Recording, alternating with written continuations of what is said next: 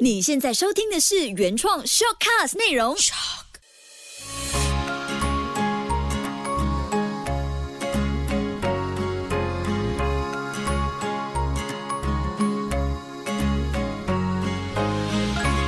的育儿天地，嗨，你好，我是秋月，谢谢你收听秋月的育儿天地。进入今天的主题，如何回应爱唱反调的孩子这个课题之前呢，我想先说一下这段期间陪孩子 stay at home，我发现孩子有一些很有趣的小成长。先说一小段今天发生的事情。话说，科比玛呢，每一天上完网课之后，就会想先吃午餐，然后完成网课，再拍照交功课。那今天呢，刚好。好下午的时候，我就约两兄弟可以和我约会游戏一小时。科比就很期待，所以他就想说，我先玩，然后再做功课。但是在一旁的爸爸就暗示他，哎，是不是要做完功课再玩游戏，你会比较 enjoy，比较能够投入呢？科比想了一下，哎，也对，那我们就先做完功课，再好好的玩，不会影响心情。嗯，他当时真的是这么成熟稳重的做了这个决定。但是重点来了。他做功课的时候呢，写生字，第一行写了，我听到他跟自己对话，他就说：“平静一点，平静一点，我的心要平静一点。”继续写，我就问他：“你要平静什么？你为什么要平静？”科比就很冷静、很淡定的说：“对呀，我的心现在太激动了，等一下我要玩游戏，所以我要自己的心静下来。”然后他就再写一行，问我妈妈，我可以开音乐听吗？我找一下 study music 来一边听一边写。他就是这样子想办法给自己平静，然后完成了功课。我当时是在一旁敲打键盘，然后看着他努力的过程，我心里就在想：八岁的小朋友面对不平静的自己，自己找安定的整个过程是非常难得的。然后对我们来说也是一种提醒，像大人在这段期间要给自己的心平静下来，都非常的努力用力，所以才会有这句话，就是孩子是爸爸妈妈的老师，真的。如果你面对孩子和你唱反调的时候，你能够平静面对吗？这就是回到我们今天的这个主题了。和小朋友相处，陪伴他们成长的过程，不可能都千依百顺。如果你讲什么，他们就做什么，那也会很无趣，对不对？Yes, mom. Yes, Dad。老实说，我自己本身会期待他们偶尔给我一些唱反调，也算是一种练习逆向思考的机会。那你的孩子是属于哪一种调调呢？会唱反调，还是什么都说 OK？其实对于我们大人来说，要去思考的就是我们平常是怎么样去引导和回应他们，尤其平时怎么样去接他们的话。想想看哦，你有没有常常用“不可能”但是？那又怎样才怪？来回应你孩子一些天马行空的想法，或者他想做的事情，这些回孩子的方式，其实就养成孩子回你唱反调的能力了。你听看，这样不可能，但是那又怎样才怪？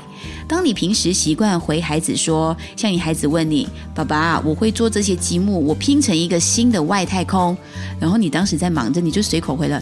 那又怎样？哦哦，你的孩子呢？有一天他可能就会跟你在对话的时候，当你问起他网课记得准时交哦，然后他就回你，那又怎样？你是不是会吐血？如果大人习惯常常以唱反调的用词来回应孩子，这些无意识之间呢，很可能就会剥夺孩子的活力，使他们无法再说出内心的实话，或者是一些天真无邪的梦想。孩子爱唱反调，其实也可能是我们经常不小心会做的。四件事而养成的第一件事就是命令式的教养。有时因为时间还有情境所逼，我们直接对孩子下达了命令或者一些规定，这就形成他们什么都想反抗了。第二件事就是经常说不的大人，什么都 no。孩子在成长过程当中会模仿我们大人说话的语气习惯，当我们 no 惯了，他也会 no 回给我们。第三件事，有控制欲的小孩喜欢控制或者想要主导自己的意见或者想法，这时是他表。表现成长的机会，但是我们却压抑了他。第四件事就是少有同理心的对话，往往大人呢是站在对的事情、好的事情上面，而忽略了孩子的心情跟他内在真正的想法。如何回应爱唱反调的孩子呢？除了先想想自己回应孩子是不是常常用了唱反调的用词，还有刚刚说的四件事情来影响了他们。同时，我们要理解孩子唱反调的心理状态，不不管一件事对还是错，对孩子来说是好还是坏，你发现。他已经会开始跟你唱反调的时候呢，你让他往东，他偏要往西，让大人担心是不是会变成问题孩子。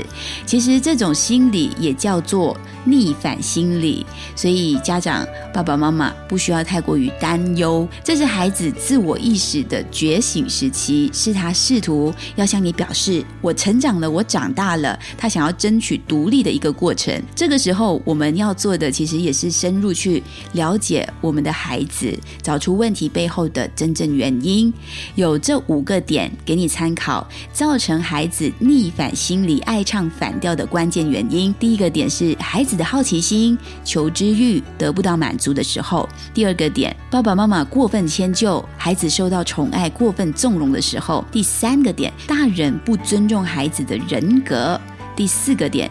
家长遇到事情总是爱啰嗦、碎碎念。第五个点是缺乏了亲子之间的情感沟通。当孩子和我们唱反调的时候，爸爸妈妈应该怎么做呢？怎么回应呢？你可能试过失控，靠大发脾气甚至打骂去影响孩子，希望他不要再唱反调。嗯，结果呢，一定是很费力，也很不容易成功，对不对？所以千万不要靠这种激动的方式去改变爱唱反调。的孩子逆反的心理，其实就像弹簧。你想象一下，你越往下压，越往下挤，它就弹得越高。和孩子硬碰硬是一种最无济于事的办法，还可能会使到双方的情绪更加的对立，亲子矛盾就会升级。很多时候呢，孩子只是为了。反抗而反抗，那我们大人就应该尊重还有理解孩子，形成一种平等对话的基础上面再加以引导。那我先和你分享最简单的方法，也是最容易操作的，试试看用共鸣语来代替唱反调，我们就不再说不可能，但是。那又怎样才怪？这些话语呢，换成共鸣的，就是像是然后呢，这种搭腔会跟孩子表示说，爸爸妈妈还想听你多说一些。原本感觉是那种顶心顶肺的话语呢，瞬间就变成了一首很好听的歌。共鸣的用词还有很多，像是除了然后呢，还有哦，原来如此，哦，原来你有这样的想法呀，嗯，真有意思。这种等等，你去想一想，别人回你话怎么样，有共鸣的感觉，让你很舒服的，很想再说更多。这些共鸣用词你练习起来，你跟孩子对话，会让孩子更愿意跟你分享，对你敞开心胸。人都希望自己说的、做的能够引起别人的共鸣。小朋友，你的孩子也是的。还有一个小方法，可以来面对爱唱反调的孩子，和他培养默契。一天一次倾听孩子的话。